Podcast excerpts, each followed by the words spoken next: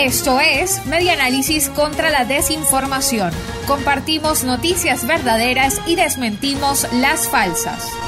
Reconstruyendo la información para la democracia, Sociedad Venezolana de Pediatría rechaza la aplicación de vacunas cubanas Abdala y Soberana en la población infantil.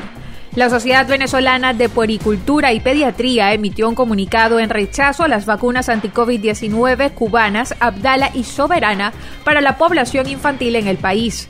Ante el reciente anuncio por parte de autoridades oficiales sobre inmunización a niños entre los 2 y 12 años contra la COVID-19 con la candidata a vacuna cubana, la Sociedad Venezolana de Puericultura y Pediatría reitera su posición ante esta decisión no se puede administrar medicamentos o productos biológicos del que no se tenga información avalada, expresó la representación del gremio pediátrico en Venezuela según reseña El Tiempo.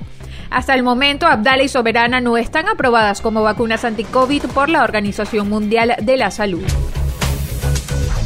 Esto fue Media Análisis contra la Desinformación. Síguenos en nuestras redes sociales, en Twitter e Instagram en arroba medianálisis y nuestra página web medianálisis.org.